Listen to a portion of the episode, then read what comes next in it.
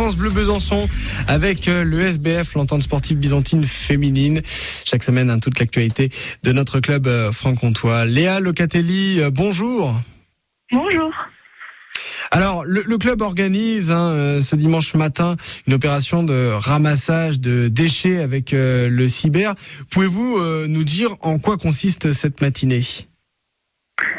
Euh, avec euh, le deuxième service civique avec Lou, donc on organise donc une, jour, une matinée euh, pour euh, le ramassage des déchets, donc autour des espaces euh, sportifs euh, utilisés par le club, donc comme le Palais des Sports, le Clémenceau, le Pôle. On fait ça pour favoriser les joueuses du club bah, au développement durable.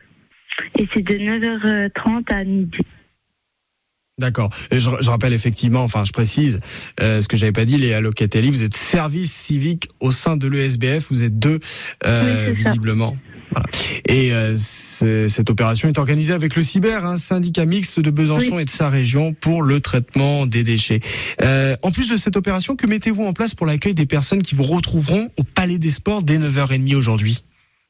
Alors on met en place un petit déjeuner euh, offert euh, pour tous les participants à 9h30.